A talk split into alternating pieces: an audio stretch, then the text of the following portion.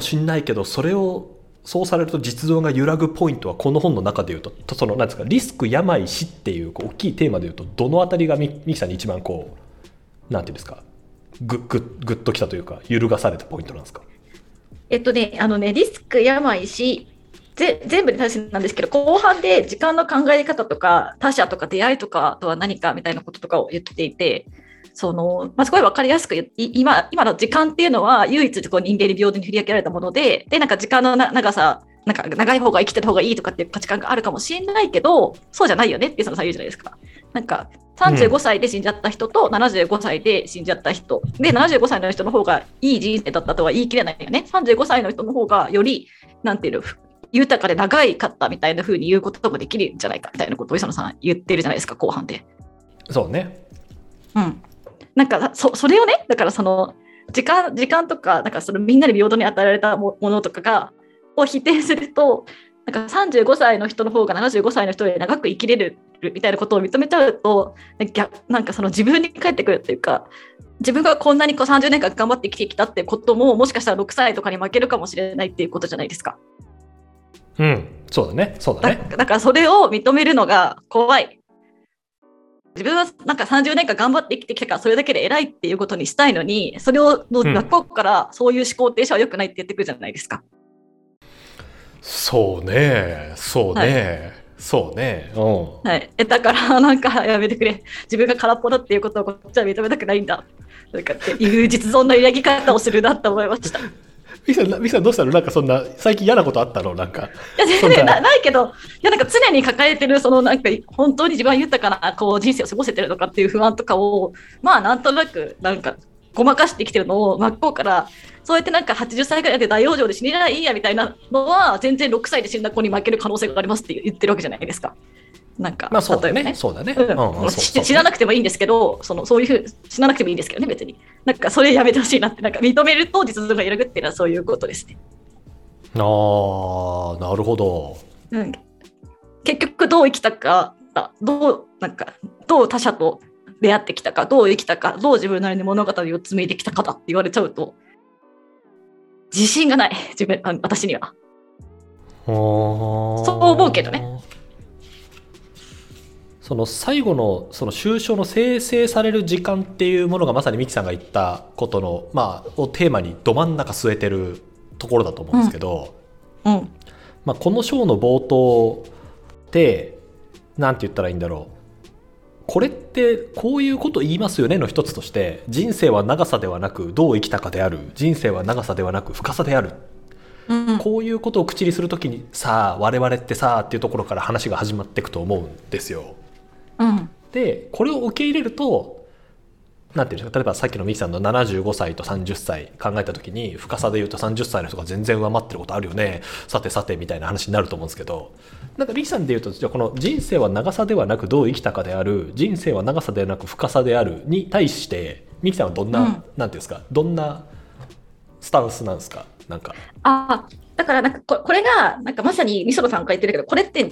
時間がどうして平等だっていう価値観があのが私たちのベースとして強く共有されているから言える話だよね。なんかたまにその時間が平等だってこととかに抵抗するために慰めみたいな感じで言ってるっていう認識なんですよね、私は。どうせ一緒だから、なだから言えるんですよ。もう分かるか深さだよねって。私だって言いますよ。だけどそれを本当に心の底から認めることはできないっていう感じ。だからその前提が覆されされないと、覆すことはできない。あくまでこういうのは慰めとか若くして死んじゃったパートナーを持つ人とかに対して言う話なんですよ。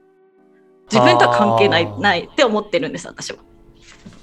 デフォルトは長さだよねっていう価値観が普及してるからこういうことを言うとたまにスパイスがスパイスが効いていいんだけどなんていうんですかカレーはちょっと辛いからいいのであって毎食辛かったら辛いよねっていう話がまああるってこと。そうそうそうそうそうそうそう。なるほど。なるほどね。なんか本当に思って言ってないと別にどんな人もって思っている私は。うん。あここれをってこと？あうん。人生は長さなくて深さだよねって。へえ。あ言ってる人もいるから。いるいるとは思うんだけど。なんていうだからだから言える人もいると思うんだけどなんか多くの人は心の底から認めることができない価値観なんじゃないかなって思いますけどね。うんえじゃじゃなかったらだからさこのコロナでさ死亡率なんてすっごいさ低いのにさでも死ぬのよくないみたいになってるのとかって長さが大事だからでしょって思いますけどねやっぱり。なるほどねなるほどね、うん、深さが大事だったらじゃあもうなんか死亡率少ないし深さが大事なんで深く生きてる人を優先しますでいいじゃないですか死んでもらいますでいいじゃないですか。まあ確かに、ね、なんかそそんなこと言ったら絶対怒られるでしょ。うんなるほど。確かに社会一般で言うと、まあ、もちろんその、うん、医療っていうのが、まあ、ある種生殖とされているのは、うん、その短さを長くするっていうことに、まあ、すごく大事な大事だよねっていう規範が共有されてるからですもんね、確かにね確かにね。私時間がみんなに平等なものだっていう感覚がベースとしてあるからじゃないかなって思いますけどね。なるほどね。はい。なんかその社会一般の通念をこう脇に置いてミキさんの自分自身の人生の捉え方というとどどうなるんですか？その長さと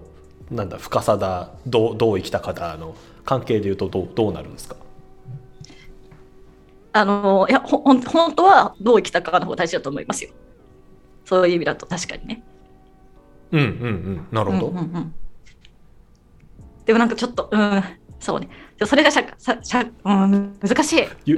実存が実存が揺らいでるよ。今実存が揺らいでます。今揺らいでる。はい、今揺らいでます。なんかこれでやっぱ思う思うのがなんかあのなんていうんですかね、やっぱりこれはなんか若い人と話すときと年配人と話すときですごい変わるんですけど、なんか私はやっぱりコロナがすごくモノタリアム的に感じてしまうんですよ。コロナのせいでストップしたって全部言えたりとか、なんかこう人生こう進捗させなくていい、人生が進捗してない理由をコロナのせいにできる。本当はコロナ関係ないのに。みたいなふうに。本当はやりたいこと、やりたいことだったのに、いや、コロナあったから2年止まっちゃいましたわって言えるとか、そう、言えるみたいな感じですごくモラトリアム的にでもうコロナが終わったら本当前に進まなきゃいけないみたいな感じに思っちゃうわけですよ。なんか大学生みたいな、なんか大学卒業したら働かなきゃいけないみたいな感じに、こう、多分私がまだ若いくていつ死ぬ死ぬっていうことがかなり距離があるから、モラトリアム的で、これは私より下の世代の人からも分かる分かるとか正直ほっとしてるみたいな人いるわけですよ。でもやっぱ年配の人は、やっぱコロナで自分のタイムリミットが短縮された気がするみたいな、より焦りが強くなったみたいな、やっぱ言う人もいて、なんか、うん、そそういうなんかこことを思ったりしました。なるほど。うん、なんかそのミキさんの実存をさらに揺らがせるかもしれないけどなんていうんですかこの本を読んでた時に2つ2つ思ったことがあって2つ言ってみていいですか、うんうん、はい。なんかその人生は長さじゃなく深さであるとかどう生きたかっていう話をするときになんか私がするイメージはもともと3年ぐらい前まではなんかね積分だったんですよ。うん、その時間軸みたいなのが横にこう流れていて、うん、縦軸になんか上にプラス下にマイナスみたいなのがあったとしてなんかうねうねっとこう線があって、うん、上の方にあるとプラス下の方にあるとマイナスで、うんうんうん。その何ていうんですかゼロの線とのこの差分をこうピピュってこうこう塗っていくのが積分じゃないですか。で死ぬ時にそれがプラスだったらいいなみたいな意味であるいはその高さが高くなれば高くなるなるほど積分の面積ってこう塗られるじゃないですか。だ別に35だろうと何ていうんですか85だろうとその面積の量が多い方がいいよねっていうことかなと思っていたと。うんうんっていうのが、えっと、2つあるの1個の方の解釈なんですけどちょっとなんか違うんじゃないかとも思い始めてもう1個はそのそもそもの横軸の時間っていう概念がそれなんか違うんじゃないかっていう歪むんじゃないかっていうでそのなんか数字グラフで捉えると1があって2があって3があってっていうのはこう等直線上にこう並んでいくじゃないですか。なんですけどその時間感覚って絶対的に存在してるのかというとそうじゃないんじゃないかっていう気もしておりだからなんかこの章のタイトルが「生成される時間」っていうタイトルにあるように横軸って実はないんじゃないかとも思っていてなんか35歳の人と85歳っていうことをなんか比べてることそのものがもう原理的に不可能なんじゃないかとも思うんですよ。うんいやなんか例えばその政府の統計を作る人とか社会制度を運営する人からすると当然年齢が分からないと困るじゃないですか。うん。なので35歳っていうラベルとか85歳っていうラベルを振らなきゃいけないんですけど正直こう私の人生からしたら知ったこっちゃないじゃないですか。うん。別に35だろうと85だろうと。だ別になんか横軸を考えなくても別にいいのかなみたいな気がしていて。はいはいはい。なんかその横軸っていう時間軸はなんか別に他人の時計あの他人から見ると時計というか年齢というか付与されて、うんうん。あのいいんだけどでなんか別に自分の人生の充実度を考える上でその横軸で判断する必要は全くないなみたいな。勝手に自分の時間軸で考えればいいなって思うとうん。なんかその35歳の人生の方が85歳の人よりいいこともあるよねって言ったらもうそういうこともあるんじゃないですかみたいな。いやなんかそうっすか？みたいな、まあ、知らない知らないですけどっていうスタンスに最近もうなってきてしまっていて。はい。だからいいですね。あそれ実存ゆ私それ揺らいでますよ今から。実存がそういうこと言われると。あ揺らいでる？そ そう揺らいでる？揺らいでる そそのその境地に行けたらいいんですけどそういうことにするといろいろ自分的には不都合だなって思います。さっきの何？か空っぽもろもろのやつ？あそうそうそうそう。だからそのコロナモラトリアム派なんでだからのぞみさんはコロナはマジで不便海外旅行行けなくて不便みたいな人ですよね。不便でしかないって感じですよねきっと。えまあ不便でさえなく単純になんか起きたなみたいな。あなるほどなるほど。っていうの。まあうん、なな。ただのファクトの一つですよねコロナが。そうそうそう。ただのファクト派。うん。なるほどね。そうか。なんなんでしょうね、そのルーツは何が何があるのかな。あでもそこでなんかとあの多分磯野さんも出てくるから自分らしくあるで自分らしさの来産みたいなのを抱え今社会はそういうふうに自分らしさを来産する社会になってるっていうことも一つ一つ述べてましたけどやっぱりそういう刷り込みが大きいかなとは思いますね。自分らしくね。これ確かになんか読んでてそういう話めっちゃあったなっていうのをうん。懐かしく、懐かしく思い出しましたねてかその空っぽな自分はダメダメって思ってますね。こうなんか中身がある人間じゃなきゃいけないとか本当は何もないってことを堂々と認めることができない。いいですね私は。ふーんで別に何もないじゃないですか本当は人間なんてみんな。なないですよなないじゃないですか。なんかそれで本当はいいんですけど、なんかそれをじゃあ認めるのがちょっと怖くて、だったらまあ平等な時間がみんなに与えられていて、こういうことがいいってされていて、例えば長く生きた方が健康である方がいいってされていて、じゃあそこにのっとって、そういうことっていうふうにした方が楽だなっていう、都合がいいみたいな感じです、私は。いやミキさんあれですね正直ですねそうですね。非常に正直なんかそそれを思って、思っているとか感じてるけどなんかそこにこうなんていうんですか？3040のカバーをして生きていこうぜっていうのがなんか基本現代の基本スタンスな気がするんですけど正直ですねミキさんはそうですね。そう。そんなことを思ったりとかしました。はい。っていうのが私の、その、それを認めたら実動が揺らぐっていうパートはそういうことですね。あー、うんへうんえ、なるほどいや全然、はい全然全然思ったことがなかったところだったな面白いですねうん。のぞみさんはどどこかお面白かったですか？あの、なんか前半のこの医療文脈の話とか、のぞみさんってヘルスケア系の仕事を多くしてて、私より解像度高く読めたのかなって思ったんですけど、どうどうですか？あそうですね。なんかこのなんて言うんでしょう。例えば病病気っていうものをどう捉えるかっていうところとかあのあの話に出てきたあの繊維筋痛症の方々とか、例えばその自覚症状がない病気をどう考えるかみたいな話って、まあいろんなあのところで扱われるテーマなのでそうだよなそうだよなと思いながらあの読んでいたっていうあの予防医学ってなんだっけっていうこのうんうん。結局健康ってなんだっけっていう話ってまあここ10年20年ぐらい繰り返しずっと話がまあ多分もっと前からずっとあるんだと思うんですけど病気になってないってことってそれって健健康なんだっけとかうんうんうん。例えば骨粗鬆症みたいなものって自覚症状がまあないわけですよそれって病気なんだっけとか例えばうんうん。自覚症状はある？皮膚に発疹はあるんだけど病名はつかないみたいな時にそれは病気なんだっけ？とか。うんうん。まあ、いろんな話があるのでああそうだよなそうだよなこういう話ってあるよなっていうのを思いながらまあ読んでいたと。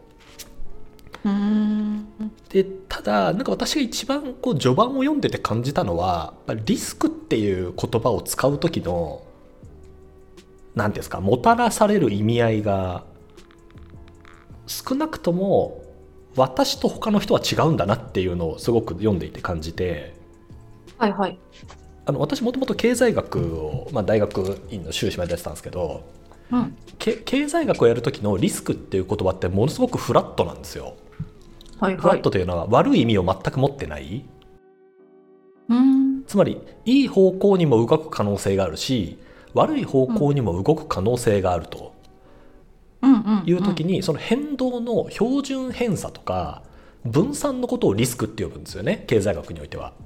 ああ、なるほど。うんうん。でその中で自分でコントロールできるもの、えーあるいはそのリスクに対応ができるものをリスクと呼び、うんあまあなんて言うんでしょうその変動する要素の中でその対応ができるものをリスクと呼んでそうじゃないものを不確実性と呼ぶっていうのが、まあ、一定ルールとして定着をしてるんですけどうんうんうんうん。基本的に日本語でリスクって書いた時って避けるものっていうつまり悪い意味がこう付与されるじゃないですか。そうですね。うんうんうん。なのであのこの本の中でも基本的にはリスクって悪いものだっていうあの前提で書かれてると思うんですけどやっぱりこういうリスクの表現になるよなっていうなんかぜ全然本論とは違いますけどっ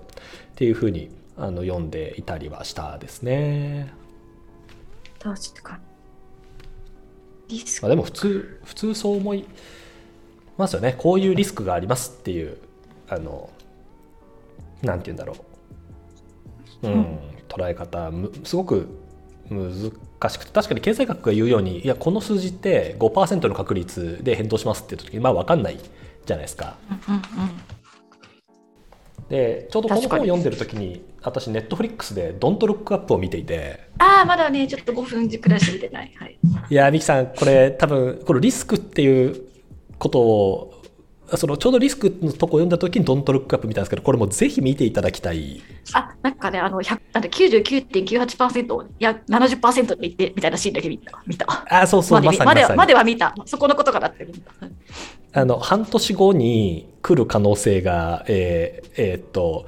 来ますって、ね、最初のその主人公、ディカプリオがまあ言うわ絶対来けですけど、ますってね、言う。うん。絶対来ますって言った時に、まあ、科学者らしく、あのいや 97. 点なんちゃらうん99.78%ですみたいなことを言っちゃうんですけど、よっじゃあそれを70%ってことにしてみたいな。いやいやいやいやうんっていうシーンがあるんですけど、あれを見ていると、なんていうんですか、あの、笑えねえみたいな。全く笑えねえけど、まあでもそうそういうふうにあの人って考えるよな、みたいな。うんうん。人間のお愚かしさを表現して、まあ、いやあの本論からはああの離れちゃいますけど本当にあの名名作名作映画ねでしたねみんな面白いって言ってる。全く笑えないけどうん。そう、全く笑えないらしい。全く笑えない最高の笑えるコメディですなんかね本当にあれははいはい。なんて言うんだろういやあれは病じゃないけど簡単に言うと人が死ぬ話じゃないですかうん。死というものを前にすると人間はやっぱこんなにも脆いのかっていうことをとっても生々しく生々しく感じるストーリーでしたね。でなんかあの昨日今週かな？あの収録してるのが1月の末なんですけど今週出たリビルド FM うん。の、えっと、N さんの回でまたなんかその話をしてて、あそうなんだと思ったんですけどこれあのうん脚本を書いてる一人があのどこれというのは「ドントロックアップ」の脚本の一人うん。がもともとバーニー・サンダースのスピーチライターなんですって。へえ。であのバイデンの選挙あの民主党の中のやつでサンダースダメになっちゃって負けちゃってうん、でまあそうかっつってあの地元に、えーコロラドオハイオなんかどっかに帰ってあの、うん。自分でジャジャーナリズムメディアを立ち上げていろんな人のサポートのもとみたいなことをやっていく中で書いたものなので、やっぱそのなんていうんですか政治のもろもろっていうのの生々しさがやあっぱちげえなみたいな。あ、なるほど、なるほど。おすすめです。ぜひあのはい、読みます。あ、見ます。はい、確かに、でも、まあ無理やりつなげると、なんか磯野さんもそのリスクをどう実感されるかっていうことをあの書いてるんですよね。だからリスクを実感してもらうために、なんかな謎のレトリックが生まれて、血液サラサラとか、長嶋さんみたいになっちゃいますよとか、なんか、うんい一見関係ないことでリスクを実感してもらうみたいな。なんかことを使ってますみたいな、だからそのドントルックアップだとその火星あ水衛星が落ちてきますよすごいスピードでめっちゃ大きい衛星が向かってますみたいなのがだから実感されないんですよね。そういう説明だと。なんかっていううん話だったりはするのかなと。てかそれの多分実感させ方がわわかんないみたいな話なのかな。全然このまだ15分ぐらいしか見てないけど。え。いやそれまさにえまさにそういう話なんですよ。まさにそういう話でうん。そのタイトルの「Don't Look Up」っていうのがまさにレトリックなんですよあのこの本の一章第2章の「正しく想像せよ」ってものの中に出てくる、レトリックっていううん。あの概念が、まあまあまあ、比喩だとかそういうことを含めてうん。レトリックっていうことを、なんとかのようだとか、えー、とそういうことなんですけど「ドントルックアップ」ってつまり見上げるなってことじゃないですか。うん。だから彗星が落ちてくるときに「ドントルックアップ」っていうのはいろんなこう概念を含んだレトリックとして機能していくんですよね。あの映画の中で。うんうんうん。だなんかちょっとまあこれミキさんぜひ見ていただきたいんですけどつまりルックアップしてほしいわけじゃないですか科学者からすると。本当はね。うんうん。本当は。でじゃあそこに「ドントルックアップ」っていうその対立軸をこうレトリックとして作ったことによって社会に何が起きてしまうのかっていうことだと思っていて、へえうんうんだから血液この本の中の序盤に出てくる血液サラサラっていうのが NHK の試して合点で出てきた時に、うんサラサラっていう概念が出てくると反対のドロドロっていうのが出てくるわけじゃないですか。うんうんうんうんだからそうするとどっちの方がいいんだっけ？サラサラの方がいいよねっていうふうにこうなっていくっていうのと同じようなことがドントロックアップの中でも起きているなっていうのは今ミキさんの話を聞いてそうだったなっていうなるほど。もうレトリックレトリックの塊ですよもうんうんうんうん。うなんか喋りすぎて私が喋りすぎてる気がしますけどこのいや全然全然。今のレトリックレトリックの部分のところですごく面白かったのが言語学者の浜野翔子さんっていう方なのかななんかその方の研究が中にこう紹介されていてその「サラサラ」っていう日本語ああはいはい。うんうんがいや第一音節の S っていう言ったらサラサラのこう「サ」なので SA ですよね第一音節の S は摩擦のない滑りを表現するってことが多く第二音節の R は回転や流れを表現することが多いとっていうのが書かれててそんな風にして言葉を考えたことがなかったなと思いなんかなんていうんですか言語言語学というもののこの奥深さというかうんうんうん。最近あの YouTube もそうですしあのポッドキャストでも言語学ラジオってすごくまた最近流行ってますけどゆるゆる言語学ラジオ面白いですよね。そうそうゆる言語学ラジオうん、あれ面白い。あのああいう世界はまたこう、うん開くと無限の何かが広がってそうだなっていううんうんうんうん。感じがしてますね。